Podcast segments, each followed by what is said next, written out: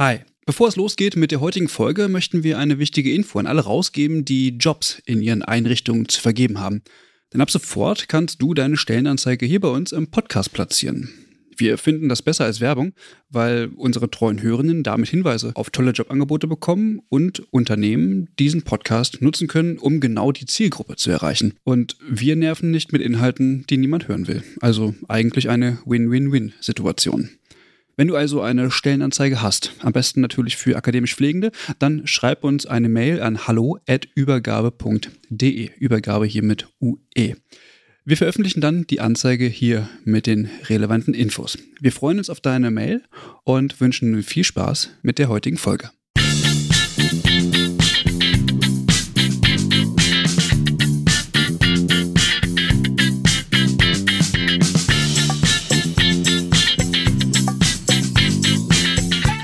Herzlich willkommen zu einer neuen Podcast-Aufnahme. Ich begrüße euch heute zu einer ganz besonderen Folge, weil wir nämlich nicht alleine aufnehmen. Wir machen nämlich eine Crossover-Folge, so nennt man das heutzutage, mit den Nils Tensen Kliniken und deren Podcast Aufnahmegespräch. Und mit mir am Tisch sitzt zunächst einmal Christian. Hallo Christian. Ah, Eva, ich darf irgendwie auch nie fehlen, ne? Ist grausam. Nee, das stimmt. Eva. Fester Bestandteil. Und äh, wo wir gerade schon bei dem Thema waren, wir nehmen heute nicht alleine auf, sondern haben noch einen wunderbaren Moderator des Crossover-Podcasts äh, mit am Start, Tobias. Hallo Tobias. Ja, schön, dass ich da sein darf und dass ich mit euch moderieren darf. Ja. Naja, die Idee kam ja von euch. Ja, ja, das stimmt, das, Des- stimmt. Deswegen ist die Freude wohl auf unserer Seite.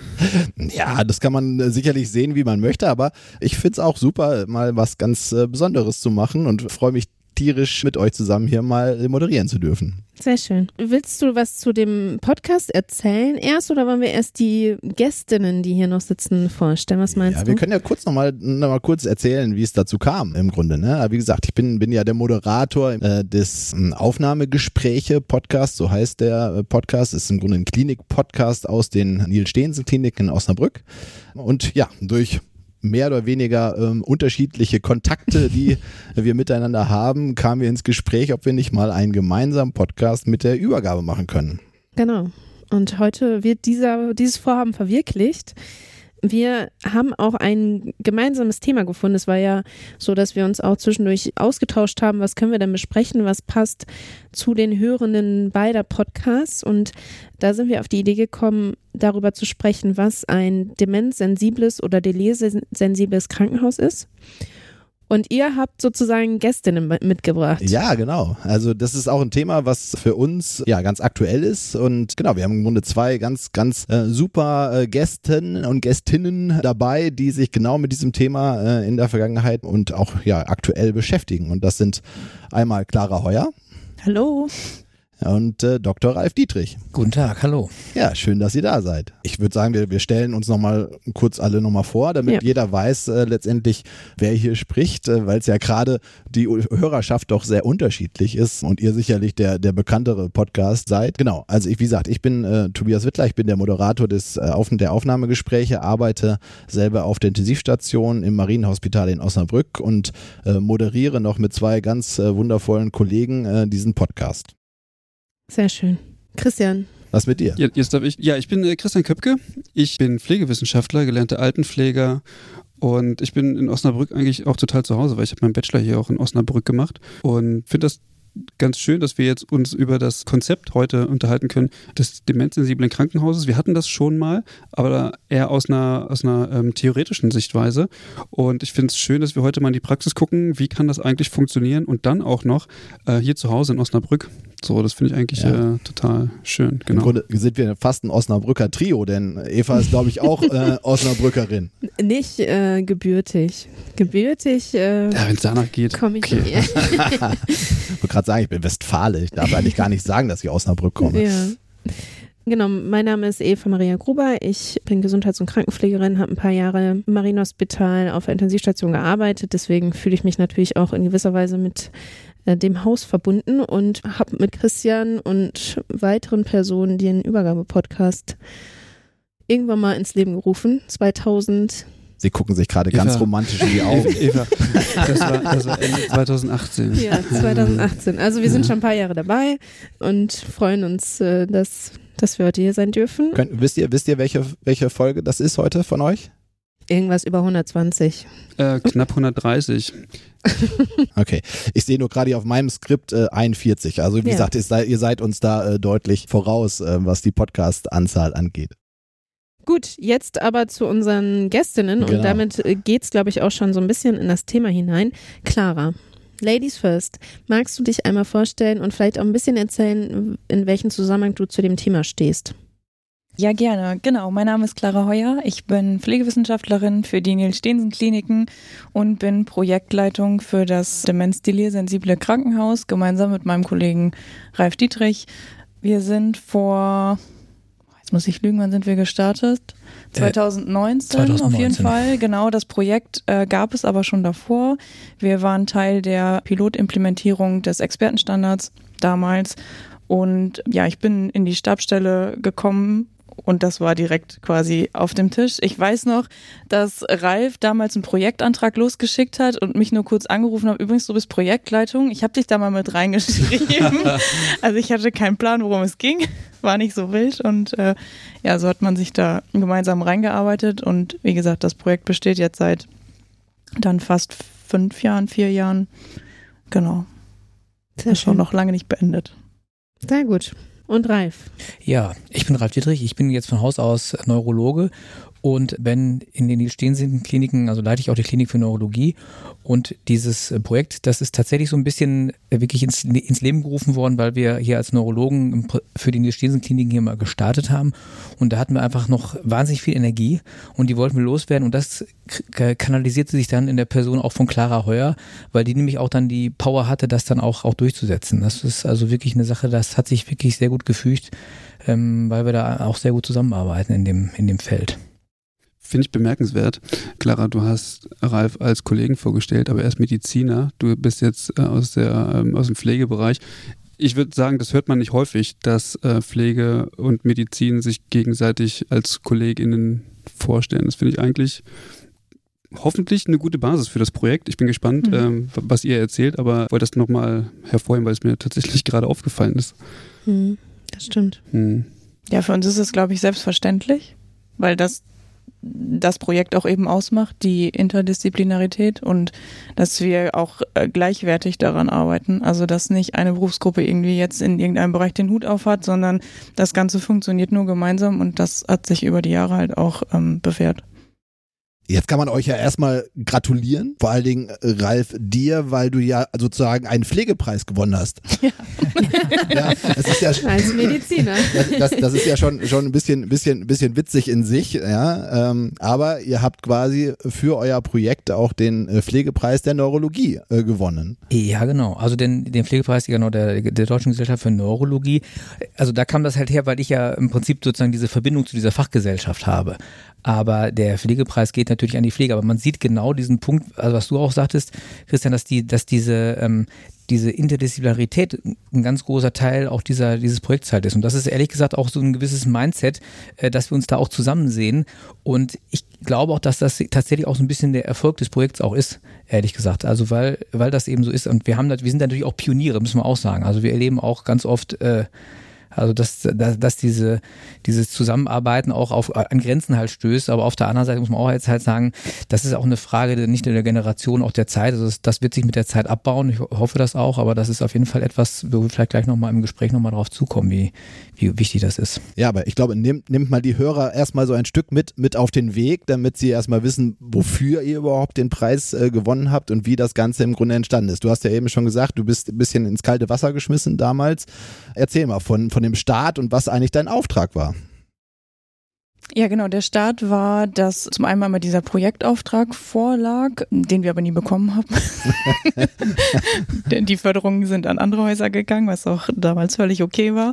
Äh, genau, meine Kollegin hatte vorher die Pilotimplementierung begleitet des Expertenstandards und ich hatte dann die Aufgabe, im ersten Schritt das Rollout zu begleiten. Welche, äh, welche Expertin hat Demenz? Äh, genau, Beziehungsgestaltung von Menschen mit Demenz in der Pflege. Mhm. Äh, genau, wir haben das ausgerollt im ganzen Haus und dabei sind wir relativ schnell an unsere Grenzen gestoßen. Also wir haben das alles implementiert, wir haben geschult, ähm, aber es wurde schnell deutlich, dass das eigentlich ohne die Ärzte nicht möglich ist, da auch eine gute Versorgung für Menschen mit Demenz und Delir ja abbilden zu können. Und von daher hat uns das natürlich an der Stelle zusammengebracht, weil die Idee da auch da war, die Versorgung von Menschen mit Demenz zu verbessern dass wir das Projekt im Prinzip eigentlich nochmal von vorne aufgerollt haben 2019 und gesagt haben, okay, unabhängig vom Expertenstandard, der soll da natürlich Grundlage sein und mit einfließen, aber gestalten wir das ganze Projekt noch viel größer, über alle Berufsgruppen hinweg. Dazu habe ich mal eine Frage. Normalerweise werden die Expertenstandards ja monodisziplinär entwickelt. Mhm. Äh, jetzt sagst du, im Krankenhaus lässt sich das ohne Medizin aber gar nicht umsetzen. Ist das im Expertenstandard auch so vorgesehen, dass man das interdisziplinär macht oder äh, würde das auch monodisziplinär implementierungsfähig sein? Ich glaube, es kommt auf die Einrichtung an. Ich mhm. glaube, im Krankenhaus ist es schwierig, das monodisziplinär zu machen. In der Altenpflege, glaube ich, ist das nochmal was anderes. Mhm. Langzeiteinrichtungen, da könnte ich mir das gut vorstellen, aber hier bei uns war das schwierig, vor allem weil die Patienten ja mit der Nebendiagnose Demenz kommen. Mhm. Das heißt, die haben eigentlich einen ganz anderen Fokus und das ist eher dann noch was, was on top beiläufig dazukommt und da braucht man einfach beide Berufsgruppen. Okay. Mhm. Ähm, genau. Und das war auch dann die Schwierigkeit am Anfang, dass der Fokus eigentlich auf der Erkrankung und gar nicht auf der Demenz lag? Oder wo waren die Schwierigkeiten, die ihr am Anfang detektiert habt? Die Schwierigkeiten sind einfach da, dass es nicht die eine Maßnahme gibt. Also es gibt nicht den einen Weg, dass man sagen kann, okay, wenn ich Schritt ABC verfolge, dann kann ich Menschen mit Demenz super gut versorgen, dann habe ich kein herausforderndes Verhalten, dann sind die ähm, gut versorgt. Das gibt's halt nicht. So. Und da haben wir natürlich in der Literatur geguckt, was gibt's für Konzepte, auf was wollen wir das Ganze aufbauen. Auch das war nicht ganz so leicht, weil es gibt viele Empfehlungen und Handreichungen, aber die sind sehr, ja, die sind schon konkret auf der einen Seite, aber wenn man dann in der Praxis steht, steht man vor der Hürde, wie soll ich das jetzt implementieren? Da ist zum Beispiel eine Empfehlung, ein geregelter Tagesablauf ist wichtig. Bitte machen Sie immer von morgens bis abends das Gleiche sozusagen oder Ne? Und jeder, der im Krankenhaus arbeitet, weiß, dass das einfach an seine Grenzen stößt, dass ein geregelter Tagesablauf halt hier nicht im Fokus steht, dass wir das natürlich versuchen, aber dass die Medizin einfach da Vorrang hat, die Behandlung des Patienten. Ja, und wahrscheinlich auch so ein bisschen ist der Punkt, dass nämlich die, wenn man einen Expertenstandard einfach jetzt in der Pflege implementiert, dann setzt die Pflege den um, aber er muss ja auch dann sich irgendwo in der Therapie, auch im Umgang auch äh, mit dem Patienten widerspiegeln. Und die Therapiehoheit haben ja dann die, die Ärzte. Das heißt, es muss dann auch so ein Wechselspiel sein. Und ich glaube, so ein bisschen war das, waren wir da jetzt, ich sag mal, eher eben mal so ein Katalysator als, als Neurologen, weil wir natürlich erstmal uns von Haus aus mit dem Thema Demenz ja befassen und eben auch dann das auch in die Ärzteschaft mich transportieren, weil wir natürlich auch in der Ärzteschaft ja eben auch dann ja quasi anerkannt sind. Wäre vielleicht nicht so als Neurologen immer, ne, aber auf jeden Fall ähm, eben so, dass, dass dann eben dann die Pflege oft ja dann vor an Grenzen ist. Wenn wir jetzt was ändern wollen, wir wollen Therapien ändern oder bestimmte Strukturen ändern, dann ist das eben, dann braucht man quasi dann auch so, so, so ein Motor. Und das, und das Vehikel, das sind, sind wir auch da gewesen. Und das macht, glaube ich, auch so ein bisschen das, das halt aus. Und wenn wir dann erreichen, das ist ja dann auch das Ziel, dass, dass dann alle Berufsgruppen daran denken, das ist jetzt ein Mensch, der hat jetzt wirklich ganz viele Facetten und auch die Demenz hat ganz viele Facetten, dann kann man da ein bisschen was von abgreifen. Mhm. Also, dass, dass, dass, dass es dann besser wird. Und das ist so ein bisschen auch, das ist, äh, glaube ich, auch die Seele des Projekts halt, dass, dass, dass, dass das halt gelingen kann. Aber das ist mir auch klar, das ist, geht dann auch nicht jeden Tag und auch nicht immer, das muss man immer wieder nachschärfen, aber das ist zumindest mal jetzt der Grundstein gelegt. Heißt ja auch demenzsensibles Krankenhaus und nicht demenzsensible Pflege. So, das schließt dann ja schon mit ein, genau, dass genau. die Gesamt, äh, gesamte Versorgung äh, mit eingeschlossen ist. Vielleicht gehen wir noch mal einmal auf den Begriff ein. Was würdet ihr sagen, was ist überhaupt dieses Konzept? Was meint dieses Konzept demenzsensibles oder delirsensibles Krankenhaus? Das sind ja eigentlich zwei Dinge in, in einem Topf geworfen, so könnte man ja auch sagen. Genau. Ja, was meint das für uns? War ganz wichtig. Menschen mit Demenz und Delir sind eine vulnerable Patientengruppe im Krankenhaus und haben eben besondere Bedürfnisse und Bedarfe und denen wollen wir da an der Stelle gerecht werden. Wir werden es nie schaffen, dass das zu 100 Prozent stattfindet. Das, das funktioniert einfach nicht. Deswegen auch nur, nur in Anführungsstrichen Demenz, Delir sensibel und nicht irgendwie Demenz gerecht aber dass man eben dieser Patientengruppe mehr Aufmerksamkeit schenkt und bewusst hinschaut, was sind deren Bedürfnisse und wie können wir das in unserem Alltag hier äh, umsetzen und Teil der Versorgung werden lassen. Jetzt hast du eben gesagt, ihr also seid neu angefangen Mhm. äh, mit dem Projekt. Was waren denn eure ersten Schritte, die ihr, sag ich mal, nach dem Neuanfang gemacht habt, um das umzusetzen oder das zu planen? Ja, wir erstmal unfassbar viel lesen, viel Literatur wälzen, viel Recherche.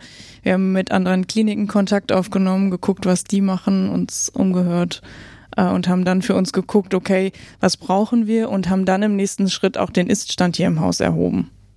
Weil sprechen wir über das gleiche Problem, was alle anderen Kliniken auch haben. Ich meine, subjektiv, auch aus der Pflege heraus war das immer so, ja, wir haben hier sehr viele Menschen mit Demenz, aber wenn man nochmal genau hinguckt, ist das dann auch wirklich so oder ist das, wie gesagt, nur Empfinden?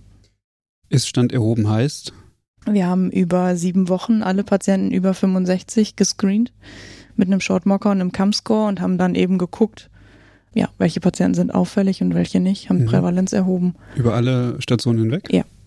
Wer hat das gemacht? Ich habe das gemacht. Das ist ein Jetzt- hart- jetzt- jetzt- jetzt- Nee, das- Da sind sie still jetzt. Das ist, wirklich- das ist, Da das gehen ist die eine Augen harte gerade ganz, ganz hoch. äh, jetzt äh, wissen, glaube ich, die Pflegewissenschaftler, was das bedeutet. Aber äh, berichte mal vielleicht aus, aus der Praxis, was das bedeutet für die Zuhörer. Das äh, zu erheben. Ja, ja. Ja, das jeden Tag, jede Neuaufnahme ja, zu kontaktieren, die Screenings durchzuführen, über das Thema zu sprechen, über das Thema Demenz auch aufzuklären und dann die Patienten im Verlauf zu begleiten, zu gucken, entwickeln sich ja Komplikationen, die zu beobachten, wie verläuft das und das dann eben am Ende auch auszuwerten. Okay, hast du sieben Wochen noch irgendwas anderes gemacht? Nö. Nein, es ging eigentlich. Also irgendwann war man tatsächlich gut im, im Flow. Also ich kann die ganzen Screenings auch auswendig. Ähm, mich darf man niemals screenen, wenn ich alt bin, weil ich kann die. Es gibt bei mir keine Aussagekraft mehr. Die ganzen Begriffe, die man sich merken muss, gar kein Thema. Den einzigen, den ich nicht so gut kann, ist den Demtag. Der ist ein bisschen schwierig. Ja. Das sind mir zu viele gleiche Begriffe. Halt, aber es war nur sozusagen zur Aufnahme.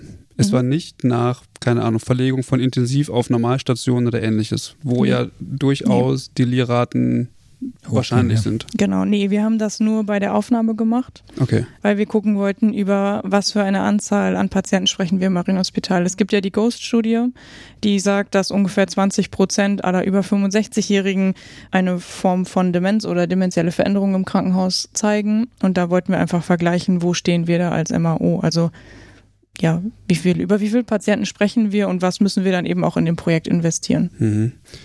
Aber sind das, hast du Unterschiede gemacht, äh, ob das Rehospitalisierung gewesen sind oder nicht? Nein.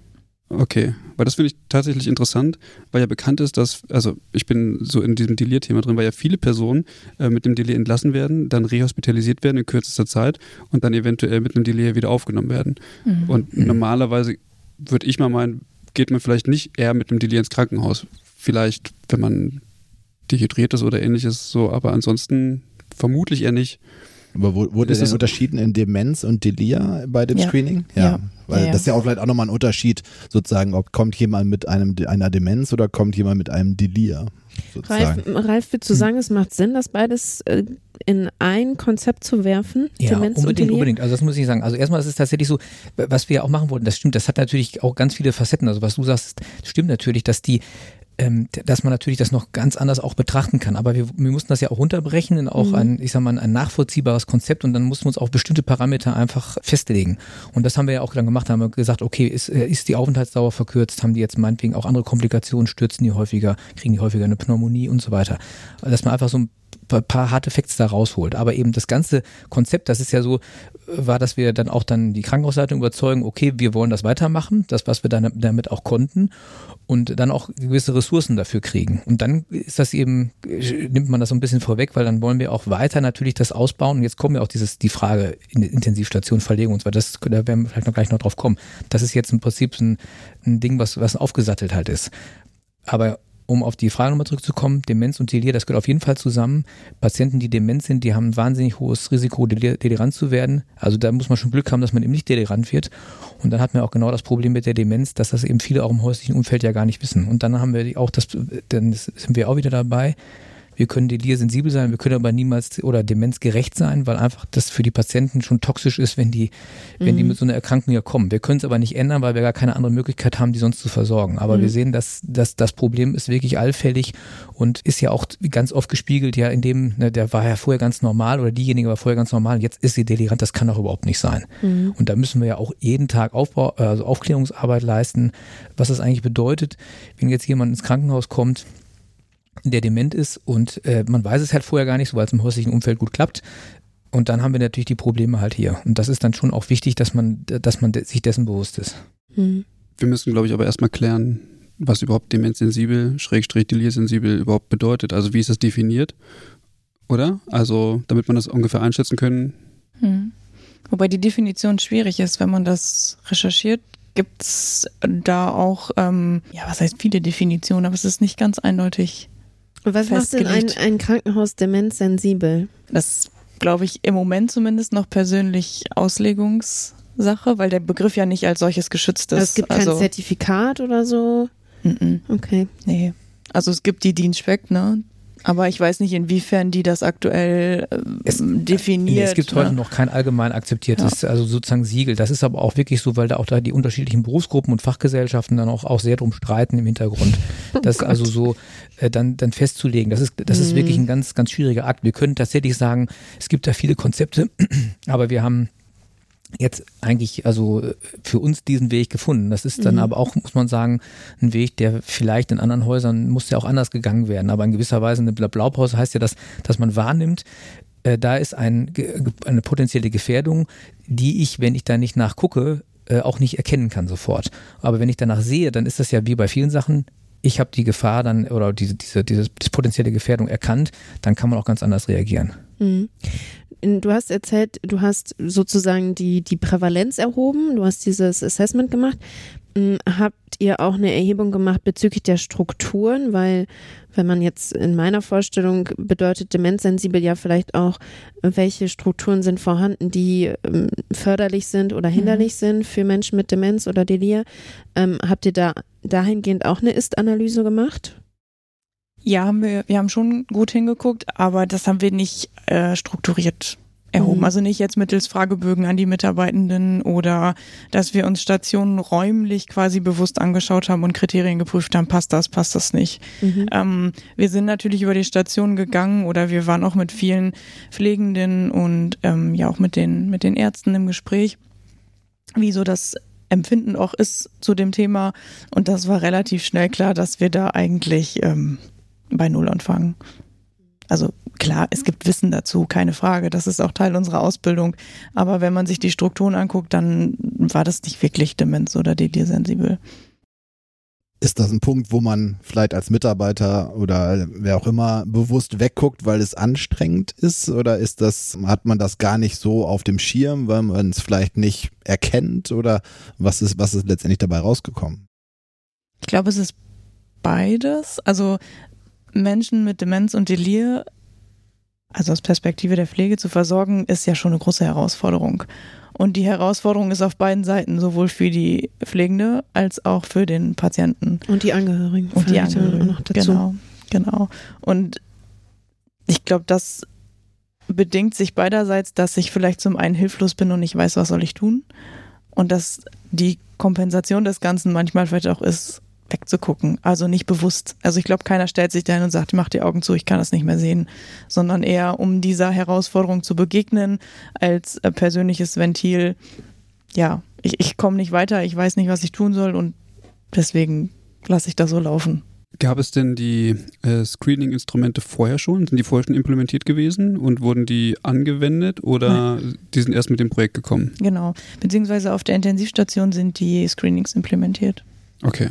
Genau. Mhm. Auch lange schon vor unserer mhm. Zeit. Weil ich genau. kenne das aus meiner eigenen Praxis, äh, dass es halt nie gescreent wurde und dann auch kein Assessment erfolgt ist. Und mhm. wenn man halt das nicht macht, dann findet es ja faktisch erstmal so nicht statt. Genau, wobei wir das jetzt auch nicht machen. Also wir haben das ja, Assessment okay. nicht implementiert nach der Iststanderhebung. Okay. Wir haben uns bewusst dagegen entschieden, tatsächlich. Wieso? Also es wird ja sehr kontrovers auch diskutiert mhm. und ähm, wenn man sich die Literatur anguckt, stehen überall, man muss das Assessment implementieren. So. Und wir haben aber da gesagt, nein, wir wollen das nicht, weil äh, während der Erhebung schon aufgefallen ist, dass das sehr viel Zeit braucht am Patienten. Ich muss gut kommunizieren können, ich muss den Patienten erklären können, was mache ich hier gerade, weil ich kann nicht ins Patientenzimmer gehen, der Patient kommt wegen Diagnose XY und ich äh, frage, ja, ich äh, würde jetzt gerne Assessment machen, ich gucke mal, ob sie dement sind oder ob das Risiko besteht. Da gehen halt bei vielen alle Alarmleuchten an, allein bei dem Wort Demenz. Bei der Demenz kann ich das nachvollziehen, bei dem Delir finde ich es aber tatsächlich irgendwie auch notwendig, weil der damit auch eine gewisse Mortalität einhergeht. Und wenn ich dann nur das Screening mache und einen Hinweis auf ein eventuell vorliegendes Delir habe, dann bin ich ja eigentlich gezwungen, das zu machen, weil das natürlich entsprechende Interventionen nach sich ziehen mhm. würde. Und wenn ich screene, aber nichts weiter mache, dann wird es problematisch, oder? Ja, das ist richtig, aber das ist ja so nicht Teil des Projekts. Wir haben ja da also erstmal ist es ja so, wir müssen gleich noch ein bisschen vorne anfangen. Also wir haben ja, wir bringen ja die Leute also auch durch die, durch die Schulung auf einen anderen Wissensstand. Und da muss man jetzt sagen, ist natürlich dann äh, bei dem Demenz-Screening, das ist also auch zeitintensiv. Man muss aber sagen, das Delir-Screening, wenn man das ganz runterbricht, dann ist das wirklich wahnsinnig einfach. Weil man ja eben Orientierung und ich sag mal nicht angepasstes Verhalten im Prinzip schon sofort als Delir auch wahrnehmen kann. Und das haben wir wiederum im Prinzip gesagt, wir vertrauen jetzt den Leuten und sagen, die sind jetzt geschult, die sind jetzt in der Lage, das zu erkennen und dann können die einfach im Prinzip sozusagen auf den Knopf drücken und sagen, okay, das ist jetzt hier für mich ein Delir. So, so ist eigentlich die, die, der, der Hintergrund auch dieser Schulung. Mhm. Dass man jetzt nicht nochmal extra sagt, wir wollen, das ist ja die Problematik, ist ja, wir wollen, und ich, ich weiß, man muss jetzt natürlich auch alles festhalten und alles dokumentieren, aber wenn man das halt noch macht, das hätte auch die Akzeptanz halt nicht so richtig gemacht. Aber mhm. das haben wir dafür die, für die Demenz halt im Prinzip nicht gemacht, aber für das Delir ist das so, dann geht im Prinzip, wird der Schalter umgelegt und dann kommt eben dieser Behandlungspfad, den wir da jetzt da haben, der kommt dann in die, ähm, der wird dann quasi aktiviert mit, mhm. mit, mit, der, mit dem Erkennen des Delirs. Das heißt, ihr screent im Grunde schon, aber ihr nutzt kein validiertes Instrument, sondern ihr vertraut so ein bisschen auf die auf die Erfolge der ja. Schulung durch Clara Heuer. Ja. Nein, nicht nur auf mein, also nicht nur auf die Schulung, die wir ähm, äh, anbieten und durchgeführt haben, sondern auch auf das intuitive Wissen unserer ja, Pflegenden hier im Haus, weil die haben einfach einen unfassbar großen Wissensschatz und manchmal kommen die Patienten auf Station und die erfahrene Pflegefachkraft sagt schon von weitem, mm, das ist irgendein Gefühl, manchmal kann man das gar nicht äh, ja, benennen, aber ich beobachte den Patienten und erkenne, da passt was nicht zusammen. Und an dieser Stelle haben wir gesagt, okay, das ist für uns wichtig. Die erkennen eigentlich diese Patienten und da haben wir das neurologische Konsil in dem Fall für alle Pflegenden freigeschaltet. Also mhm. das ist an der Stelle unser Weg, damit umzugehen und dann zu sagen, okay, mein, selbst wenn es mein Bauchgefühl ist, was mir ein schlechtes Gefühl bei diesem Patienten gibt, darf ich ein neurologisches Konsil stellen. Und dann mhm. kommt innerhalb der ersten 24 Stunden ein Neurologe und guckt dann, genau, ist es eine Demenz, ist es ein Delir oder ist es eine andere Differentialdiagnose? Da kann ja auch andere Dinge noch im Raum stehen. Okay. Und das mhm. klappt eigentlich sehr, sehr gut. Damit habe ich nämlich gleichzeitig auch die Sicherheit, ich habe das erkannt, ich habe das weitergegeben. Es wird direkt, wie gesagt, der Behandlungspfad in dem Fall ausgelöst und ich ja, habe einen Neurologen im Boot, der da als zweite Fachdisziplin auch nochmal mit unterstützt im Hintergrund. Ihr nutzt also die fünfte Stufe nach Benner. Genau. ja, aber das ist auch sehr treffgenau, muss man sagen. Ne? Jetzt ist es ja so, man könnte das äh, auch natürlich nochmal genau auch dezidiert erheben. Das wäre sehr interessant, auch jetzt mal zu sehen, wie das ist. Aber die Trefferquote ist sehr hoch. Mhm. Und wir haben das vor allen Dingen auch jetzt ähm, ein bisschen auch dadurch beschleunigt. Wenn jetzt die Pflegekraft jetzt meinetwegen an einer chirurgischen Station erst dem Chirurgen Bescheid sagen muss, ja, stell mal ein Konsil, dann sagt er, alles klar, mache ich morgen und so weiter, dann ist es ja alles sehr relativ mhm. sperrig. Das ist dann eben dann doch schon sehr niederschwellig. Und man muss auch sagen, er hat natürlich auch jetzt Sorge, dass jetzt völlig, ich sag mal, nur noch zugeballert werden auf gut Deutsch mit Konsilen und so weiter. Das ist aber auch nicht der Fall. Also das ist eigentlich so, das hat sich ganz gut, das ist ja immer, hat sich ein bisschen, hat sich gut eingependelt und ist eigentlich, also ähm, hat das halt gemacht, hat das eigentlich wirklich sehr gut rauskristallisiert, dass, dass das jetzt ein schöner Weg halt auch ist. Mhm. Das heißt, aus der Perspektive der Neurologie ist es schon so, wenn ihr dann kontaktiert werdet, wenn mhm. diese, ähm, dieses Gefühl da ist, so könnte was sein, wie schätzt du das ein? Wie oft ist es dann tatsächlich äh, ein Delir oder oder eine Demenz? Genau. Ja, das ist über 90 Prozent. Okay. Also es ist mhm. wirklich, ich sag mal so ganz, ganz grob, der Nudesk-Score ist ja auch dann so. Und ja. das ist ja so, das, das ist ja wirklich ein sehr robustes, wirklich äh, kurz gehaltenes äh, Testinstrument und mhm. das ist tatsächlich, was Clara sagt, diese Situation, da nestelt einer so rum oder sucht halt irgendwo im, im Raum, der ist über 80, dann ist es schon so, dass das, das fällt hier halt auf. Und das ist die Erfahrung, die ist, und dann kann man sagen, okay, dann kommt der Neurolog, guckt sich das halt an Und dann eben werden dann die, die Maßnahmen, die dann in dem Behandlungspfad hinterlegt sind. Das ist dann ein Teil des eben medikamentös. Das ist aber gar nicht so sehr der größere Teil. Ich meine, da können wir auch lange drüber streiten und diskutieren, was, was da effektstark ist. Aber was ja wahnsinnig effektstark ist, das sind ja die nicht medikamentösen Maßnahmen. Und das ist eben das, was durch eben die standardisierte auch Schulung der Pflege, die jetzt nicht nur jetzt der Expertenstandard ist, sondern eben wirklich ja so eine stufenweise Schulung, auch auf verschiedene Tiefengrade halt geschärft.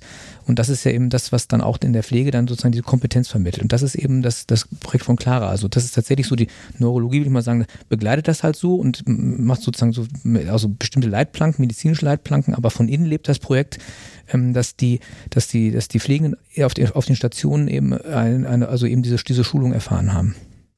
Aber ich sehe das ja letztendlich bei uns in der Praxis auch, ne? Mhm. Du kennst das ja selber von früher, Eva, ne? Wir wussten im Grunde, wenn der Patient durch die Tür kommt, schon, ja. der hat ein Delir. Ja. Auch, also, sag ich mal, wir haben vor fünf, sechs Jahren hat noch keiner ein Kamm-ICU gemacht und auch jetzt, jetzt sehe ich ja bei uns auf Stationen gibt es weiterhin eine riesige Hemmschwelle, diesen Kamm-ICU sich dahinzustellen und sagen, jetzt drücken Sie mir mal die Hand irgendwie bei jedem A. Mhm. Die Hemmschwelle ist wahnsinnig hoch bei den wachen und fitten Patienten, weil man denkt, ja gut, ne, den, den kann ich das jetzt nicht fragen, ja, oder sag ich mal, gerade so zwischen Sedierung oder ja, nicht, ja. ist es halt oftmals mhm. schwierig und wir wechseln jetzt zum Beispiel auch aus der Pflege auf den Nu-Desk, weil er einfach niederschwelliger ist, mhm. ähm, was das Ganze angeht. Ich glaube, der, der, der Knackpunkt ist, für wir haben gesagt, okay, der ist ein Delir, boah, anstrengend, irgendwie ist blöd, sozusagen, aber dieses Bewusstsein zu sagen, okay, das ist jetzt ein Krankheitsbild, mhm. sozusagen, und das muss sich entweder prophylaktisch, also so wie eine Pneumonie oder eine Thrombose, da kennen wir riesige Standards an, an Prophylaxen ja. sozusagen und ich sag mal, das Wichtige ist da, glaube ich, sich, sich ins Bewusstsein zu schaffen, so, das ist jetzt, das ist jetzt ein Erkrankungsbild und das muss sich therapieren auch als mhm. Pflegekraft muss ich das therapieren, ohne jetzt um, oder mit dem Wissen, da gibt es eigentlich medikamentös mhm. nichts. Es wäre schön einfach. Ne? Ja. Aber das, das ist nochmal wichtig, dass du das auch sagst. Also meine Praxiserfahrung ist, dass es bei der Pflege durchaus erkannt wird, aber kein Wissen darüber vorhanden ist, was muss ich denn jetzt machen, außer ich sage der Medizin Bescheid und dann obliegt dort sozusagen die Therapie. Aber es gibt ja auch bestimmte Dinge, die ich machen kann, um eventuell präventiv zu arbeiten in der Pflege oder mit Angehörigen, ähm, die, ähm, die, Angehörigen entsprechend einzubeziehen. Also es gibt ja viele äh, pflegerische Maßnahmen, die ich äh, einleiten kann, um erstens präventiv zu arbeiten und zweitens auch unterstützend zu arbeiten. Und wenn das aber nicht erkannt wird, was das auch für Folgen haben kann, dann finde ich das fahrlässig. Also, und das fängt dann damit an mit, ich mache mal kein Screening so, ich weiß das irgendwie und ich habe dem Arzt schon Bescheid gegeben, aber so richtig wichtig ist es irgendwie auch nicht, weil das ist jetzt irgendwie der dritte heute. Und also was resultiert denn daraus? So, da äh, resultiert irgendwie raus, dass die Person dann entweder schnell entlassen wird, verlegt dann, wird. Dann verlegt wird, nach Hause geht, irgendwie mit dieser Problematik, von mir aus irgendwie in eine Einrichtung geht, wo man damit auch nicht umgehen kann. Also sprich, e-, egal in welches Setting man diese Person entlässt, niemand ist ja in der Lage, dieser Person zu helfen. Und dahinter steht eben auch, was ich eben schon sagte, diese hohe Mortalität. Deswegen ist es, glaube ich, wichtig, dass man sich als Krankenhaus insbesondere diesem Thema nähert, genauso wie ihr das macht, und dafür einfach ein Bewusstsein schafft. Und ich glaube, das ist das A und O, dass das einfach zu Problemen führen kann. Also zum Beispiel ein Delir führt ja auch oder begünstigt ja auch eine Demenz. So, also das, das sind ja alles, alles solche Sachen, die auf dem Rücken der Patienten ausgetragen werden. Und das finde ich halt so dramatisch, weil man einmal nicht hinguckt. So. Mhm. Ja klar, das ist ja auch das, das ist eben, was ja auch Clara sagte, das ist eine vulnerable Patientengruppe und die können sich dann auch in der Form nicht so wehren. Und dadurch geht es eben, wird es dann auch zum Teil untergeflücht. Das ist ja das, das Problem. Und ähm, aber dieses, dieses Bewusstsein nochmal, das hat ja auch diese, das haben ja auch diese Schulungen gebracht, dieses Bewusstsein nochmal auch zu sagen, auch an dem Punkt, okay, da kann ich gar nicht richtig beeinflussen. Auch das ist ja wichtig, weil man sich das sonst ja auch nicht damit beschäftigt. Aber eben nichtsdestotrotz, glaube ich, gibt es eben auch eine ganze Menge eben, aber eben an nicht-medikamentösen Maßnahmen, die, die super wichtig sind. Und wenn die jetzt umgesetzt werden, dann ist, oder auch versucht werden, dann, dann ist es auf jeden Fall schon mal ein Riesenvorteil. Mhm. Das muss man, das muss man schon sagen. Und ich muss auch, und eben auch, das ist auch die Seele, das kann ich auch nur sagen, dieses, das Projekt ist ja jetzt, ich statte ja die alle damit aus. Also ich, ich nehme nicht jetzt nur so ein Demenzteam, das ist ja auch, gibt es auch in anderen Krankenhäusern, mhm. die dann jeden Tag äh, durch die Stationen rumschleichen und dann sind die mal nur eine Stunde da und sind aber weg. Und das ist dann aber so, der Tag hat ja 24 Stunden. Und das ist auch dann wichtig, dass die Leute vor Ort geschult sind. Mhm. Deswegen glaube ich auch, dass zum Beispiel diese, diese Idee, wie wir auch in anderen Häusern halt sehen, zum Beispiel, dass es da demenzsensible Bereiche gibt, das ist ja alles schön und gut, weil die sind dann immer top ausgestattet, dann ist dann alles das Furnier, alles super neu und so weiter. Aber das Problem ist, ich, ich will jetzt auch nicht so ein Demenzghetto, ja. Das ist auch nicht richtig, sondern man muss ja sagen, die sind ja da, wo sie halt sind, auch in den Fachdisziplinen. Sonst habe ich dann plötzlich Unfallchirurgen, Gefäßchirurgen, die schlappen dann alle durch die Station finde ich auch besser, wenn man das hat. Es bleibt da auf den Stationen, wo es ist. Da, wo mhm. es ist, müssen sich eigentlich alle damit auskennen. Ich kann es nicht nur auslagern und sagen, damit habe ich nichts zu tun, ja. weil dafür ist es einfach ein Problem, was wirklich alle Disziplinen praktisch gleichermaßen betrifft, außer Kinderheilkunde. Und es wird ja nicht weniger. Genau, das ja. ist ja auch nochmal, es wird echt nicht weniger. Apropos andere Disziplinen, waren auch deine ärztlichen Kolleginnen der anderen Fachbereiche bei den Schulungen, weil man könnte ja, also das wäre vielleicht auch gut, wenn auch da eine höhere Sensibilität vielleicht herrscht. Ja, also die waren auf jeden Fall dabei, die mussten ja, ne? Achso, waren Und, alle. Ja, die wussten, okay. ne, die, das war. Das Keiner konnte vor uns fliehen. Wir ja. waren maximal nervig quasi. Ja, aber auch da, da muss man sagen, das ist, hat, hat, zwei Dimensionen. Einerseits ist das tatsächlich so, wäre es schwierig gewesen, glaube ich, auch dieses sozusagen zu überzeugen, wenn sich jetzt zum Beispiel auch Clara gesagt hätte, jetzt so jetzt, ne, wir müssen jetzt mal alle schulen, das ist schon was anderes. Ähm, andererseits ist es auch so, dass das insofern so nicht auf ganz unfruchtbaren Boden gefallen ist, weil die auch das Problem, wenn man so will, auch outsourcen können. Das heißt, die Fachabteilung, ich sag mal, der, der chirurgische Disziplin, die sagen, okay, das, da kümmert sich jetzt ne, die, die Kollegen vom demenzsensiblen Krankenhaus, die kümmern sich darum und habe ich das schon mal, muss ich das nicht machen. Das ist ja auch ganz gut. Und das ist ja wirklich das, das ist dann schon, äh, das haben die auch erkannt, dass das dann schon auch eine Win-Win-Situation sein kann, mhm. ähm, die dann da ist. Ich habe die Patienten ein bisschen zufrieden, ich habe mich da um das Problem halt bemüht, aber muss es eben nicht selber machen. Weil sonst wäre es natürlich auch halt, halt schwierig. Und die Schulung halt der Ärzte ist aber, ich sag mal, wesentlich, also viel weniger, ist wirklich ein Bruchteil von dem, sag ich mal so, was, was in der Pflege geschult wird. Das muss man, das, das muss man nochmal rausstellen, weil das, da geht es ja nur darum, im Prinzip, ich, ne, ich kontrolliere das so, so ein bisschen und habe da die Hand halt drüber, aber eben die, die Expertise, ähm, die bleibt ja, ist ja woanders. Die Expertise kommt ja jetzt aus dem medizinischen Bereich durch jetzt den externen Neurologen, aber die Expertise kommt ja aus dem internen Bereich der, der Pflege auf den Stationen. Und das hat ja eben ähm, ja Clara im Prinzip äh, über dieses, über das, über das E-Learning auch rausgearbeitet, weil das ist das, das ist das Kernprojekt. Also da mhm. wurde das sozusagen die Pflanze, das wurde gesät halt und wir haben im Prinzip nur den Blütenstaub so ein bisschen weggepustet. Mhm. Christian hat ja von am Anfang ja schon gesagt, äh, jetzt geht es auch um konkrete Dinge, die, die wir umgesetzt haben. Ein Teil ist ja eben schon im Grunde angesprochen worden. Also ein Baustein ist, wenn die, wenn ein Delir oder eine Demenz erkannt wird, wird man kann die Pflege sozusagen ein Konsil erstellen für die Neurologen. Mhm. Das ist quasi sozusagen der erste Baustein des Konzeptes. Ja, das ist ein Baustein aus dem äh, Behandlungspfad, der ja. damit zugeordnet war. Also eben sich auch die Prozesse anzugucken bei uns im Haus. Ähm, wann geht welche Information von A nach B und wo ja, arbeiten die Berufsgruppen wann wie wo zusammen? Wer hat da welchen Part? Genau, und dann ging es ja ganz schön viel um die Schulung gerade. Mhm. Wie sahen die denn konkret aus? Genau, die Schulung war der erste große Baustein weil wir gesagt haben, das ist natürlich die Grundlage, das ist das Fundament, auf das wir alles weitere aufbauen. Und da haben wir damals lange drüber gesprochen, ob wir auch ein Demenzteam implementieren, also ob wir weiß nicht, fünf Personen raussuchen und sagen, okay, das werden jetzt Experten, ähm, die bilden wir entsprechend aus und die sind dann eben auf den Stationen für das Thema Demenz zuständig. Und da haben wir gesagt, naja, irgendwie widerspricht das ja auch dem, was man schult und dem Krankheitsbild, weil herausforderndes Verhalten entsteht unter anderem dadurch, dass eben so viele Personen am Patienten wirken. Und wenn ich mir jetzt vorstelle, ich versorge einen Menschen mit Demenz und rufe aber meine Kollegin an und sage, ja, also Jetzt ist er irgendwie herausfordernd. kannst du mal kurz, kannst du mal intervenieren? Also A, geht das für die Person, die dann dazukommt, nicht. Die kann mich natürlich als Pflegende beraten und mir zur Seite stehen und mir Tipps geben. Aber das Kind ist an der Stelle schon in den Brunnen gefallen. Das heißt, wir haben gesagt, um wirklich da die Versorgung auch zu verbessern, müssen wir alle schulen. Alle Berufsgruppen und alle, die am Patienten arbeiten. Das heißt, wir haben nicht nur die Pflege geschult, das war natürlich der größte Teil. Wir hatten auch Kurzschulung mit den Servicekräften zum Beispiel mit den Leuten aus der Küche, die auf den Stationen arbeiten, die eben auch in die Patientenzimmer gehen und das ähm, Frühstück und Mittagessen zum Beispiel hinstellen. So, wie begegne ich dem Patienten? Wie kommuniziere ich? Was sind so Don'ts and Do's oder wie auch immer, genau. Ja, und die Schulung für die Pflege, genau, das ist äh, ja unser Kernstück quasi auch gewesen.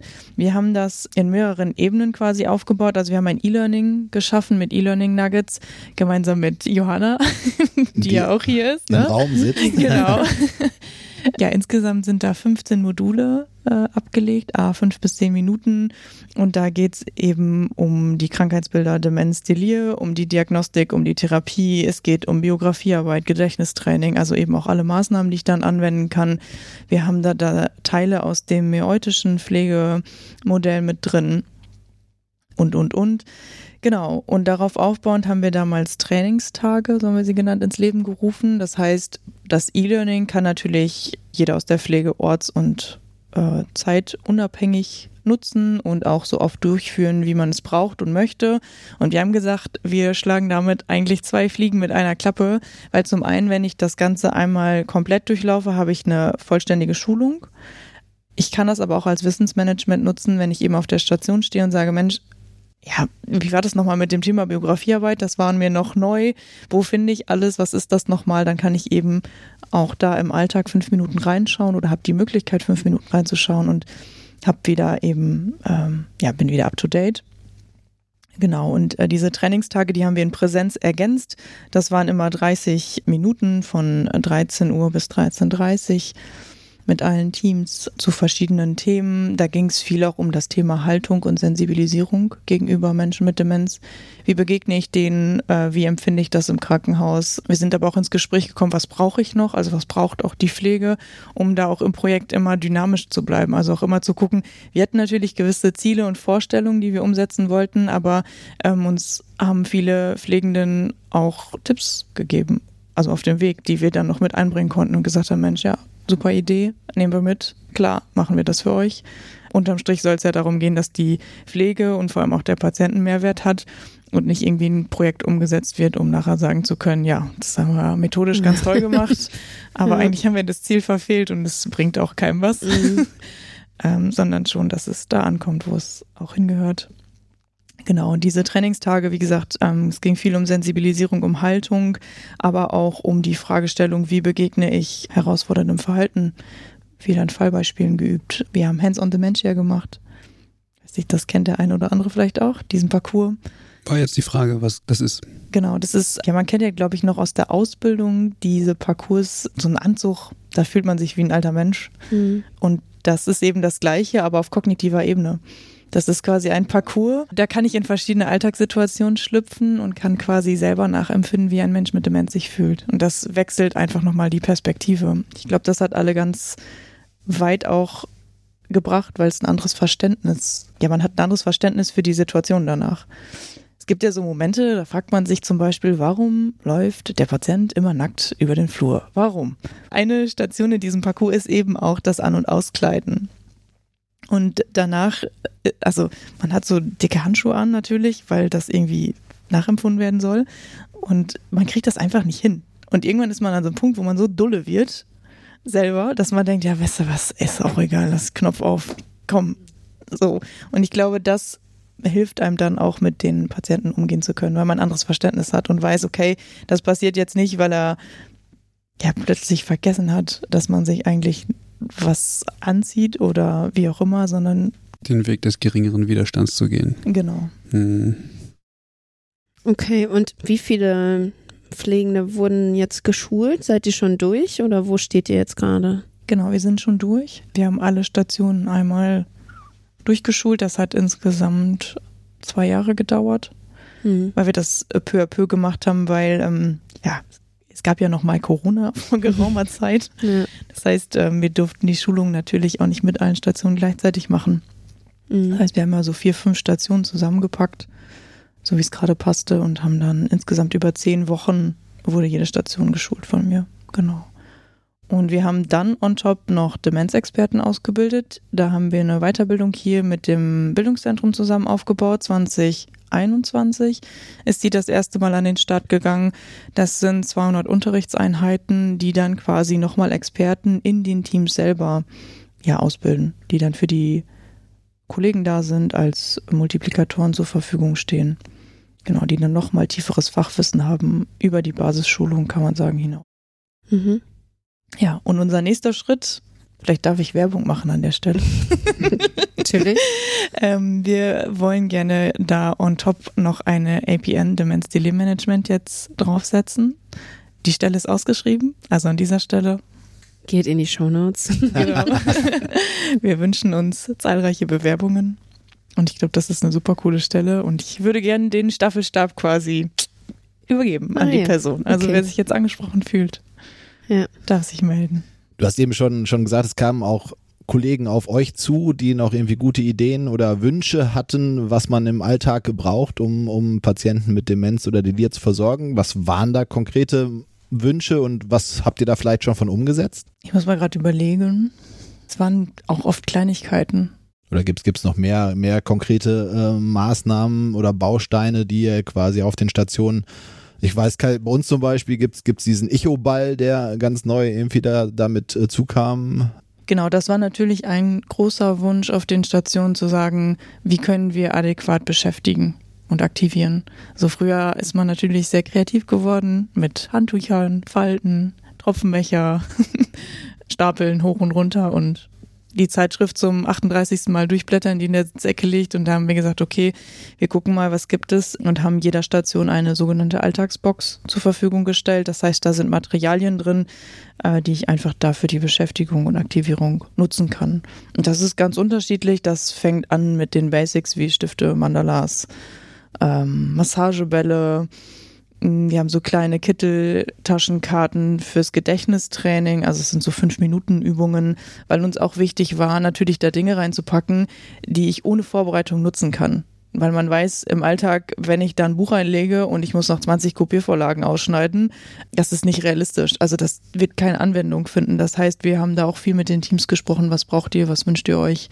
Was ist anwendbar? Und dann haben wir das reingepackt, was die auch gerne haben wollten. Und mittlerweile sehen die Alltagsboxen recht unterschiedlich auch auf den Stationen, weil das ein oder andere Team natürlich auch nochmal selber zu Hause geguckt hat. Ist nochmal eine CD-Sammlung dazugekommen oder weiß ich nicht, äh, die Oma hat irgendwelche Bildbände aussortiert. Ja, können wir natürlich auch super gut nutzen, äh, arbeiten dann damit. Mhm. Ralf, wenn du das jetzt so vergleichst oder auch das Feedback aus den, von deinen Kolleginnen aus der Neurologie, vielleicht auch aus anderen Häusern, was zeichnet dieses Projekt jetzt hier in der Umsetzung aus, eben weil es ja kein einheitlicher Begriff ist, vielleicht im Vergleich zu anderen Häusern, was würdest du sagen, wie ist so das Feedback in den Fachkreisen, wenn man das so sagen darf? Also die, die ich überblicken kann, die sind alle neidisch. Ne? Also, Nein, aber das ist so, da- da- das Feedback ist gut, aber es ist natürlich so, ich glaube, das ist wieder der, der Punkt, dieser ganz goldene Weg, den gibt's halt da nicht. Aber tatsächlich dieser besondere Charme ist einerseits, was man nicht so erreichen kann, nämlich dieses Mindset. Also, dass wir uns wirklich auch als Team verstehen und sagen, okay, das ist eine Sache, die wollen wir zusammen machen, also auch mit der, mit der Pflege. Das ist für mich auch, ich sag mal, insofern zukunftsweisend, weil das ja auch die, die Abläufe auf den Stationen ganz anders gestalten, also gestalten kann. Ähm, Und das zweite ist aber auch eben, dass dieses quasi diese Hilfe zur Selbsthilfe. Also dass man die Leute auf den Stationen ausbildet und dass die lernen, damit umzugehen und eben nicht davon extern was passiert. Und ich meine, wie gesagt, ich das, wir haben ja erleben ja erstmal, das wird alles gerade outgesourced und so weiter, dass das eben nicht passiert. Und das ist schon ein Charme, glaube ich, also der der, der schon auch als Blaupause gelten kann, auch für, für, für andere Häuser. Also ich glaube, das, also das ist zumindest jetzt mein, mein Empfinden. Wir wir können es ja auch nicht vergleichen. Also wir hätten ja sonst auch mal so, so ein Demenzteam auch mal äh, sonst durch, auch unser Krankenhaus quasi mal dadurch behandeln lassen können. Und dann, aber das ist ja auch alles sehr unrealistisch. Man muss, äh, man muss ja sagen, es muss ja auch irgendwie dann für den Alltag auch gehen. Aber das ist schon etwas, was, was, was ich denke, was besonders ist. Und dadurch ist aber auch, muss man sagen, das kann man jetzt durch diesen Preis halt, sonst kriegt man das, kriegen das die Leute ja auch gar nicht mit, aber das, das, das, da wurden wir schon sehr äh, oft drauf angesprochen. Also da hab ich, haben wir wirklich viel positive Rückmeldungen bekommen. Mhm. Äh, Was ich mich äh, frage, hat das auch zu Veränderungen in den Prozessen geführt? Also wenn ihr jetzt mehr darauf achtet, ob Personen dement ähm, oder delirant sind, führt das dazu, dass zum Beispiel, wenn klar ist, okay, ist eine demente Person direkt bei der Aufnahme, äh, gibt es vielleicht jetzt einen anderen Pfad, um diese Person schneller durchs Krankenhaus zu leiten oder schneller zu entlassen oder wie auch immer, dass sie quasi jetzt nicht so lange äh, liegen muss oder wie auch immer. Also gibt es da die Möglichkeit, dass sich oder habt ihr da Prozesse angepasst oder sind vielleicht sogar, ich sag mal, Tätigkeiten, die eher so im medizinischen Hoheitsgebiet sind, äh, auch delegiert worden an ähm, Pflegende, dass man da sich vielleicht ähm, ich sag mal, mehr ergänzt, damit, damit man schneller reagieren kann? Hat da irgendwie was stattgefunden? Also ganz, ganz konkret an der Stelle noch nicht. Das wäre im Prinzip nochmal jetzt etwas, was man evaluieren müsste in so einem zweiten Schritt. Also wie, wie erfolgreich ist das Projekt dann überhaupt auch? Kommt das dann am Patienten an und was habe ich da für Parameter? Ähm, das ist tatsächlich etwas, was, was im Grunde durch die insgesamt ja knappen Ressourcen im Moment also so auch nicht, äh, nicht möglich ist. Ich meine, letztendlich muss man sagen, sind diese Prozessänderungen die sind natürlich ganz interessant, aber ich sehe ja generell im Krankenhaus ja, dass ja alle Prozesse auf Maximum ja irgendwo beschleunigt werden. Also es gibt ja heute gar keinen mehr Patienten, den ich unbedingt eine Minute länger irgendwo liegen lasse, wenn ich nicht dann noch einen anderen Patienten neu aufnehmen kann. Also insofern ist da die Ökonomie, was das betrifft, ja. äh, ein gewisser Vorteil, wenn man so will. Ne? Also das will ich jetzt auch nicht sagen, aber es ist auf jeden Fall, das, das beschleunigt das ja. Und das, und das ist dann auch sehr schwierig in so einer, äh, ich sag mal, auch überhitzten Situation dann so, solche Prozesse anzupassen, dass die dann mal schneller durchgehen oder an bestimmten Tageszeit Untersuchungen bekommen und solche Dinge äh, das ist, äh, das wäre natürlich mal interessant auch zu sehen, aber das geht im Moment noch nicht so. Mhm. Ja, zum Teil. Also wir auf den Intensivstationen haben jetzt schon nochmal auch darüber nachgedacht und, und da hatten wir auch mit uns mit Clara nochmal mal kurz geschlossen. So als Beispiel. Du weißt doch von früher 4 Uhr Blutentnahme. Mm, so, yeah. ne? Typisches historisches gewachsenes Muster sozusagen. Warum wecke ich den Patienten nachts um vier, um eine Blutentnahme zu Ach, machen? Nachts um vier, okay. Ja. ja. ja, weil um sieben, theoretisch um sieben ist die Visite und dann sollen die frischen Blutentnahmen da sind. So, ne, das ist so, so dieses typische, es ist fast wahrscheinlich auf 90 Prozent aller Intensivstationen in Deutschland ja. so.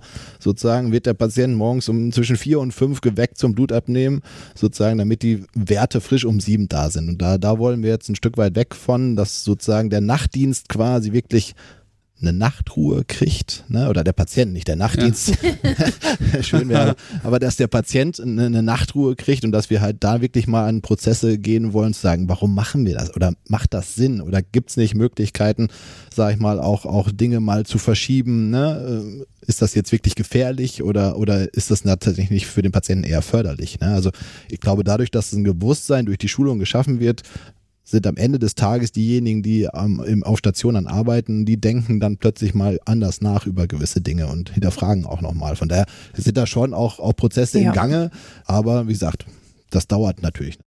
Genau, wir haben das nicht so aktiv in dem Sinne gemacht. Also wir haben jetzt nicht Prozess XY genommen und gesagt, okay, da, da und da gibt es eine Veränderung, außer der Behandlungsfahrt mit den Konsilen und allem, was danach folgt. Aber natürlich durch die Schulung und dass wir das auch eben so breit aufgestellt haben, ist es schon eher so die klassischen Verlegungen. Ne? Wir sagen immer liebevoll Bettenkarussell fahren.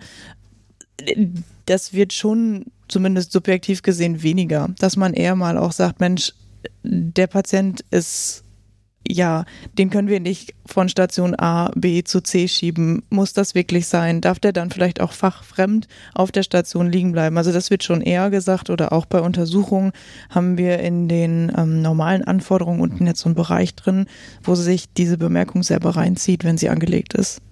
Also das heißt, die ja, Fachpersonen vom EKG zum Beispiel können, können das sehen. Mhm. Ich habe nur so gedacht, es könnte ja auch ein Resultat sein, dass man sagt, okay, man bündelt dieses Klientel auf einer bestimmten Station, sodass sie eigentlich noch weniger verlegt werden müssten, wo dann auch die entsprechende Fachexpertise ist. Das bedeutet natürlich, dass alle Fachabteilungen dorthin müssten, so. Aber auf der anderen Seite ist es für die PatientInnen natürlich sehr viel entspannter, so, weil, und es ist wahrscheinlich auch aus baulicher Sicht, wenn Anpassungen gemacht werden sollten müssten, könnte man die dort bündeln. Wäre das nicht eine Überlegung? Also ist die mhm. Frage, ob die, die Kollegen, die dort arbeiten, dann am Ende des Tages so entspannt sind. Na, man muss es wollen, man muss es ja, wollen. Ja, aber, du hast es, aber was ich, du hast es aber gerade angesprochen. Also du hast ja gesagt, naja, also wir haben schon jetzt mit dem Wissen, was wir erlangt haben über diese, mhm. ähm, über diese äh, Fortbildung, haben wir durchaus ja jetzt Ideen entwickelt und mal rumgesponnen, naja, müssen wir die Leute jetzt noch nachts um vier wecken oder ist nicht der Nachtschlaf tatsächlich irgendwie auch wichtig bei einer Person, die irgendwie delirant oder dement ist, so, damit das einfach funktioniert? Also naja, welche Anpassungen können wir noch machen? ist ja bei jedem wichtig, damit ja. er kein Delir kriegt. Ja, so, also wenn er schon die Deal hat, ist es eh zu spät, mehr Aber oder weniger. Aber das ist ja eigentlich das, was du vorhin gesagt hast, das Ralf, weil du hast ja nochmal darauf aufmerksam gemacht, dass es eigentlich kontraproduktiv ist, die so in einem abgeschnittenen Bereich zu sammeln, weil dieses Problem, diese Sensibilität dann vielleicht auch, wann dann alle denken, ach, Das ist da, genau, So. das ist halt diese, ja, aber das ist genau der Punkt. Das gibt's, das, sind- das sind ja zwei widerstreitende Dinge eben, genau, diese, diese Bündelung, die natürlich dann auch das Setting anders machen kann, auch räumlich anders machen kann, eben, oder die, auch die stationäre Lösung. Also das muss man sagen, das müsste noch bewiesen werden, was wirklich der, der bessere Weg ist. Also aus meinem Gefühl heraus muss ich sagen, jetzt, wenn wir das machen, ich glaube ich eher, dass dieses, dieses Dezentrale etwas besser ist, weil es auch also einfach rea- realistischer ist, aber das, das tatsächlich muss nicht sein. Das ist tatsächlich ein Empfinden, das muss ich auch sagen. Also das, äh, weil, weil ich, ich glaube auch, das gehört einfach auch dann quasi auch in die, ja, in unsere Gesellschaft auch rein. Also ich meine, das sind, das sind Menschen, die gehören zu uns und die, die bleiben halt auch bei uns, auch wenn die jetzt halt, auch wenn es da jetzt auch mal gewisse nervende Aspekte gibt. Das muss man auch halt sagen, weil sonst ist das so, sonst wird das Problem los, dann ist es wieder weg. Dann habe ich es, dann ist es Ja. woanders. Und es ist wieder mit einer Verlegung damit verbunden. Genau, So. und die Frage ist ja auch, wie groß soll diese Station sein? Also diese Frage hatten wir ja am Anfang des Projektes, genau, genau, genau. ähm, als wir die, die Literatur uns angeguckt haben, war das schon eine Frage, gibt es oder wollen wir das? Wollen wir eine eigene Station schaffen? Zum Beispiel Station David, Station Silvia, da gibt es ja genug äh, Vorreiter auch in anderen Kliniken, weil wir uns daran orientieren. So, und wenn man sich das anguckt, dann weiß nicht, wie der aktuelle Stand da genau ist, aber dann haben die 10, 15, 20 Betten. Aber man müsste mal einen Vertreter von diesen anderen, man müsste mal sich dieses Projekt mal, wie, wie zufrieden sind die denn damit? Und ich meine, das ist auch wiederum schon, dass ich Ja. jetzt, aber, aber dass es so ist, dass wir die, wir fragen ja auch die Leute, Mensch, wie seht ihr das eigentlich? Also es ist wirklich so, dass so nehmen, nehmen wir die auch jetzt mit, auch jetzt mit der Intensivstation, haben wir auch geguckt, Mensch, ja, was ist denn euer äh, Empfinden? Weil wir wollen ja nichts aufoktroyieren, weil wir wollen ja was von denen im Prinzip. Und das ist schon so, dass dann eben dann die Meinung und auch die Ideen dann was zählen. Und, ähm, und ich meine, man muss auch sagen, natürlich ist auch unser Handlungsspielraum ja ziemlich begrenzt. Also klar, wir können natürlich alles jetzt ändern wollen, aber da müssen wir jetzt erstmal ein paar Millionen halt haben. Wo sind die halt? Ne? Also das ist ja dann immer so, die gibt's ja nicht und deswegen muss man dann sagen, da muss ich in, den, in dem Korsett, in dem ich bin, das machen und das muss man sagen, ist schon, das ist schon eine coole Sache. Genau, und also wir sind da ja auch weiterhin offen. Also wenn vielleicht irgendwann der Tag kommt, an dem wir sagen, okay, die Station, die separate macht doch Sinn, wir müssen das jetzt doch mal anstoßen, warum nicht? Aber für uns war einfach schwierig, was ist, wenn wir diese Station haben? Was folgt dann? Wie steuern wir die Patienten dahin? Welche Patienten dürfen dahin? Weil ich sag mal, für unser Haus sind, ich sag mal, zehn Plätze sind nichts. Mhm. So. Und ähm, auch, ja, dann, dann komme ich mit meinem Angehörigen auch als hierhin und möchte zum Beispiel meine Mutter abgeben und weiß, die haben eine besondere Station und da ist sie in einem ja, geschützten Raum und ist diese Station voll. Dann muss sie doch irgendwo liegen, wo, was heißt jetzt nicht jemand keine Ahnung hat, aber ja, das ist so schwierig und deswegen haben wir gesagt, nein, wir wollen es erstmal dezentral lassen, dass alle Stationen Menschen mit Demenz und Delir versorgen können und ja, es hat, glaube ich, immer so seine Vor- und Nachteile. Und wir sind dann wieder bei dem Punkt, den wir am Anfang gesagt haben, der Patient kommt ja nicht nur mit der Demenz, Genau. sondern der kommt mit dem Krankheitsbild XY und dann habe ich aber auf dieser Station 20 verschiedene Krankheitsbilder, mit der sich der Pflegekraft, die dort arbeitet, auch wieder auskennen muss. Mhm. So, es äh, hat ja nicht, ist ja nicht damit getan, dass der Unfallchirurg jetzt auf diese Station kommt, um seinen einen Patienten zu visitieren, sondern die Pflegekraft, die dort arbeitet, muss in allen Fachrichtungen ähm, quasi fit sein. Also das ist schon, das ist schon, Ja. Äh, glaube ich, eine enorme Herausforderung. Das bedeutet aber, ähm, also worauf ich nur hinaus wollte, ihr habt natürlich total recht, worauf ich nur hinaus wollte, ist, dass es ja eine Steuerungslogik trotzdem geben muss. Also wenn diese, Per- wenn, wenn es jetzt bekannt wird, dass diese Person von mir aus mit einer Demenz kommt, äh, als Beispiel, dann muss ja bei der Aufnahme schon mal klar sein, okay, ähm, bekommt jetzt irgendwie diesen Hinweis in der Dokumentation, sodass alle es sehen. Und egal, wo diese Person quasi hinverlegt wird, in der ähm, Patientenakte muss das sozusagen ersichtlich sein, weil mh, mh, wie soll ich das mal sagen, äh, insbesondere vielleicht auch bei Elektivaufnahmen oder ähnlichem, dass man vorher schon Bescheid weiß. Da kommt irgendwie nächste Woche eine Person, so, ist so und so beieinander. Ich rede jetzt immer von einer Person, dass dann natürlich mehrere sind, ist mir auch klar. Aber es muss ja eine Steuerungslogik Mhm. geben, wo sind diese Personen und kann ich als Krankenhaus, wo ich sage, ich bin demenzsensibel als Beispiel, kann ich das auf allen Stationen entsprechend nachhalten und gewährleisten, diese Sensibilität. Also ich hatte über, über bauliche Sachen gesprochen, keine Ahnung, sind Tageslichtlampen als Beispiel, nur rumgesponnen, überall vorhanden oder muss ich alle Stationen, also es ist ja ein höherer monetärer Aufwand vermutlich und auch natürlich ein höherer Aufwand, um die, um die entsprechenden ähm, Personen zu schulen, dass alle mit allen klarkommen, als wenn man sagt, okay, ich schule einige und die kommen dann sozusagen mit den Patienten klar. Ja. Also es ist, ein- aber es muss ja eine Logik geben, damit ich weiß, wo gehen die Personen hin, die dement sind und kann ich sicherstellen, dass egal wo sie hingehen, sie weiterhin dementsensibel betreut, ähm, therapiert werden. Mhm. Genau, also wir können das in der Schnellinfo hinterlegen. Mhm. Das ist ein, ähm, ja, ein Feld, was sie anklicken kann. Das heißt, es wird allen im ganzen Krankenhaus angezeigt. Mhm. Genau. Naja, und es ist ja auch so, es ist ja eine, äh, das ist, man merkt das ja, es ist eine unendlich komplexe Geschichte, Mhm. die wirklich, also die fast ja auch für einen Einzelnen kaum zu durchdringen ist. Aber wir, wir schneiden uns immer kleine Steinchen ab. Also jetzt zum Beispiel, Clara hat ja auch jetzt überlegt, bauliche Maßnahmen können wir auch nicht, aber, aber meinetwegen jetzt die Erstellung von bestimmten Piktogrammen oder bestimmte, sagen wir mal, Symbole und so weiter, das hast, ja, äh, äh, hast du ja auch überlegt. Also in das, das und dann so, so fängt man eben an. Man fängt über das ganz Kleine dann an und um, um dann zu, rauszukriegen, naja, hat das jetzt einen Sinn, einen Impact oder nicht? Und dann geht es sozusagen dann weiter. Das ist das, das ist die Situation, auch der einzig gangbare Weg ja für uns. Ne? Das ist schon so. Es wäre natürlich super, wenn man jetzt dann das noch wisst und dann im Prinzip weiß, okay, alles klar, das ist ein gefährdeter Patient, da muss ich so und so mit umgehen. Der hat jetzt meinetwegen auch bestimmte Priorisierung für Untersuchungen und so weiter. Das sind natürlich alles Dinge, aber die können ja nur langsam organisch wachsen und den Grundstein legt man und auf diese, auf das baut man immer wieder was auf. Mhm. Genau. Also es ist auch ein dynamisches Projekt. Ich glaube, das werden wir nie abschließen. Ich glaube, wir haben jetzt einen Grundstein gelegt und man muss immer dranbleiben, dass wir auch auf einem bestimmten Level da an der Stelle, ja, bleiben. Immer wieder nachschulen, immer wieder gucken, äh, passt das alles so, müssen wir Prozesse nochmal neu anpassen. Also Mhm. Gibt es Bestrebungen für eine Evaluation oder Ideen? Bestrebungen gibt's schon. Wir hatten eigentlich mal geplant, die Erhebung, die wir damals gemacht haben, nochmal zu wiederholen, weil wir es dann natürlich auch super vergleichen könnten. Jetzt, ja, vier Jahre später.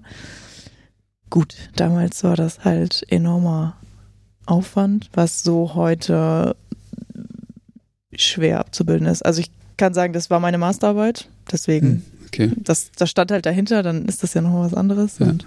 Warst du überrascht über die Zahl, die du ermittelt hast? Oder Nein. hast du sowas erwartet? Ich habe das erwartet und ich war eigentlich froh.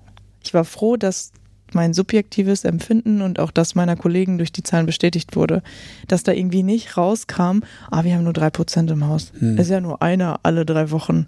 Also das wäre so, weil, weil man, man steht auf der Station und man hat von den zehn Patienten, die man versorgt, hat man drei, die ähm, dementielle Veränderungen zeigen oder kognitive Einschränkungen haben. Mhm. Und wenn sich das nicht wiedergespiegelt hätte, das wäre so, hm, Ja, und das, war ja, Schwierig. und das war ja damals der, der Beginn des Projekts, da war ja sozusagen auch dann noch eine andere Ressourcen, äh, also Möglichkeit da. Jetzt ist das ja, muss man auch sagen, bist du ja so auch eingespannt, Clara, dass du eben jetzt auch nicht einfach eben das nochmal so machen könntest, weil Mhm. das ist jetzt ja so viel, hat ja so viel hinterhergebracht, auch an Arbeit, äh, dass wir da jetzt tatsächlich auch in so eine Situation kommen, jetzt, jetzt sind wir auch so ein bisschen, wie man so ein schön neudeutsch sagt, ein bisschen exhausted, äh, weil wir natürlich auch das dann dieses, diesen Schritt schlecht halten können. Das ist, dann Mhm. müsste so ein bisschen nachgesteuert werden. Ich weiß ja auch noch, das muss man ja sagen, als du die Masterarbeit vorgestellt hast in der Krankenhaussitzung, war noch damals der alte Krankenhausdirektor, dann hatten wir das mich verglichen mit einem historischen Kollektiv von Patienten, die so vergleichbar, also Mhm. ungefähr waren. Das ist natürlich dann methodisch äh, auch wieder schwierig, hast du dich da reingefuchst. Äh, und dann kam raus, dass die sogar 0,9 Tage früher entlassen wurden. Ne? Und wir dann schon so, bam, sensationell, die werden früher entlassen, da muss er doch drauf anspringen, da müssen wir doch jetzt Gelder bekommen. Ja, und dieses Kommentar war nur, ja, ist das ja interessant, aber kann ich gar nicht glauben. und das ist auch so die- diese Sache, da wird ein bisschen Wind aus dem Segel genommen. Das, aber man müsste tatsächlich, das ist im Moment noch nicht so da, das so zu unterfüttern mit, mit noch mehr Ressourcen. Und muss man jetzt erstmal wirklich so hinnehmen. Aber trotzdem, wir arbeiten dann und man sieht ja Schritt für Schritt geht das weiter. Jetzt kommt noch eine weitere Person dazu.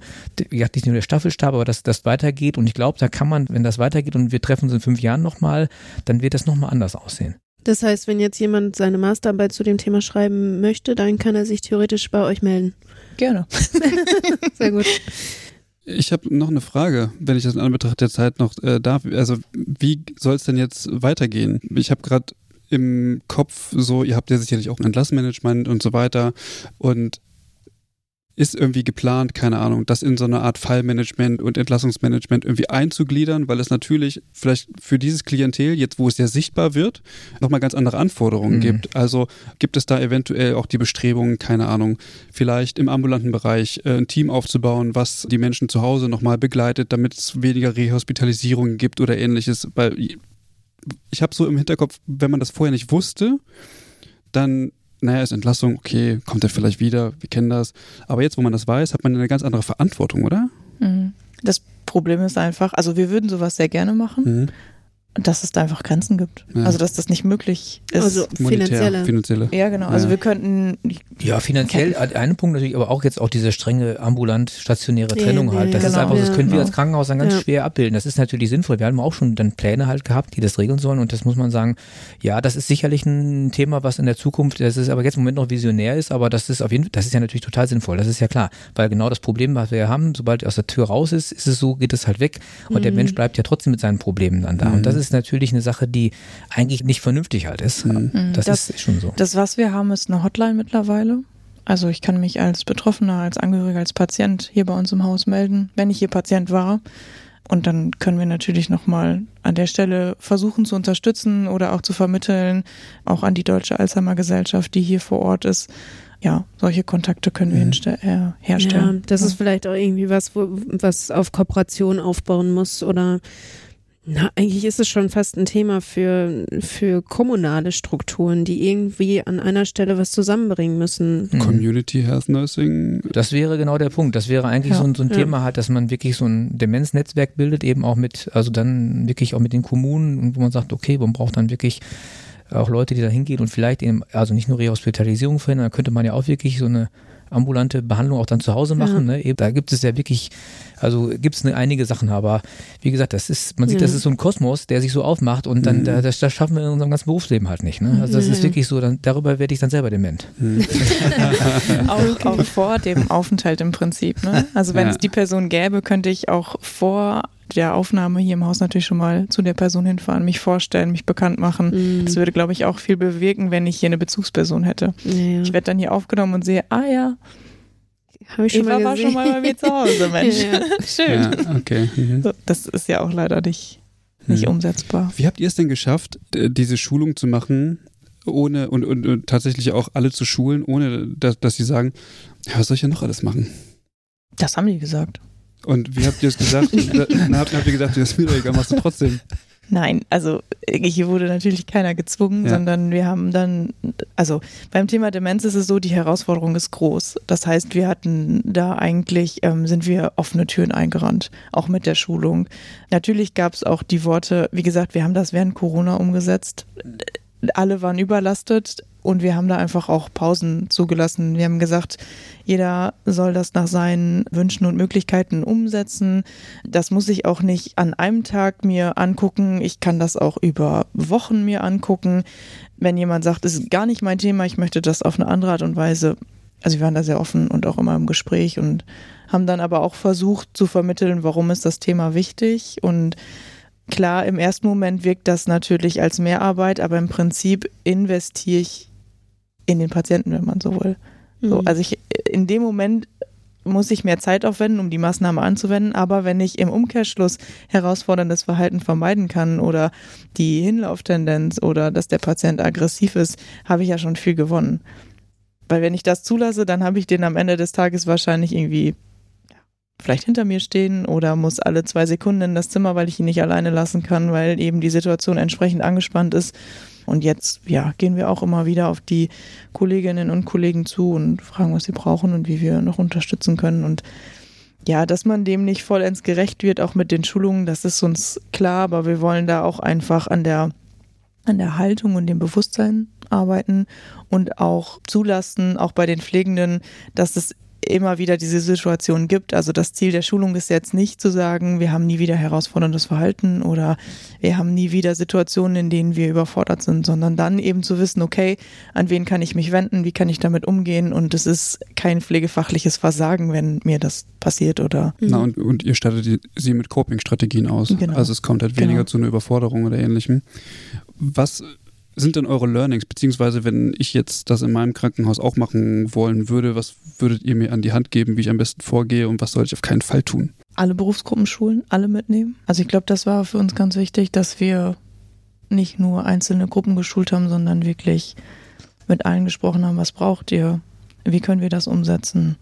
Klein anfangen, weniger ist mehr. Also nicht gleich ähm, Ziel anstreben als solches, sondern sich festsetzen und sagen, ich möchte jetzt 30 Prozent weniger die Lehre und 50 Prozent weniger herausforderndes Verhalten. Ich glaube, das ist unrealistisch, sondern einfach da ja, an der Haltung ähm, zu arbeiten. Wie empfinden wir Menschen mit Demenz? Wie begegnen wir denen? Und da auch einfach zu schulen, Ruhe, Geduld. Und ich glaube, ein wichtiges Learning in der Schulung selber war auch einfach zu akzeptieren, dass die Realität des Menschen mit Demenz nicht unsere ist. Dass das anders ist und dass das in Ordnung so ist. Genau.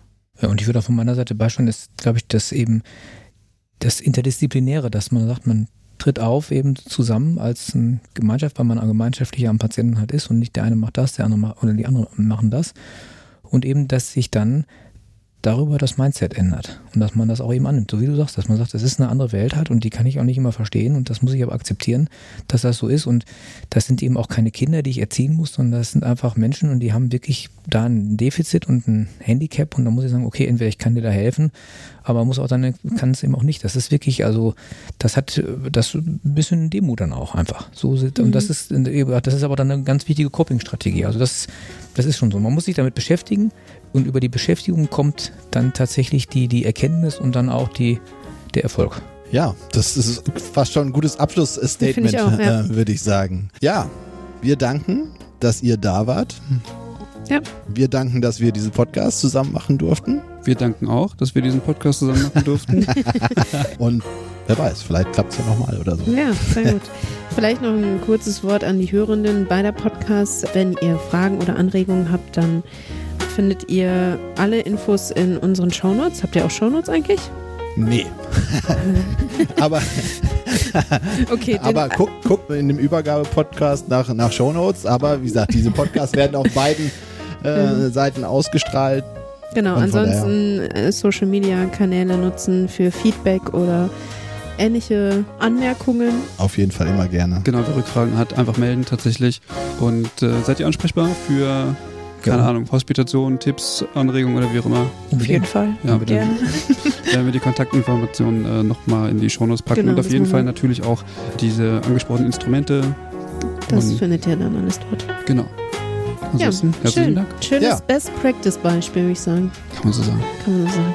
Wunderbar. Vielen Dank fürs Zuhören. Tschüss. Dann bis zum nächsten Mal. Ja, Ciao. Danke auch. Tschüss.